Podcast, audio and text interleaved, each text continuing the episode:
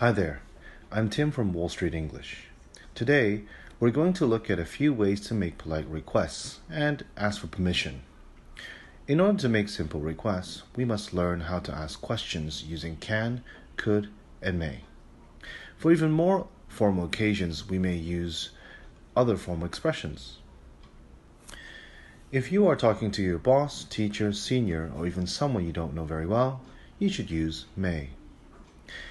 May I take a day off on the following Monday? Or more formally, would it be possible for me to take a day off on the following Monday?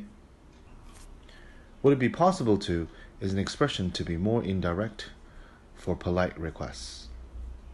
If you are talking to a colleague or friend in general, you should use could as it is more formal than using can. Could you please give me a hand? Or more formally, would you mind giving me a hand? We often like to use idiomatic expressions together with these polite expressions, just like in this example. To give someone a hand simply means help.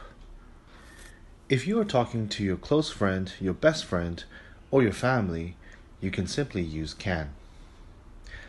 Can you help me with the laundry? Or can I invite Jessica to the party?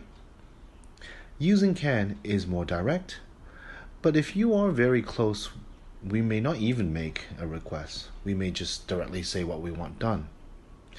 Help me with the laundry. Or, hey, give me a hand.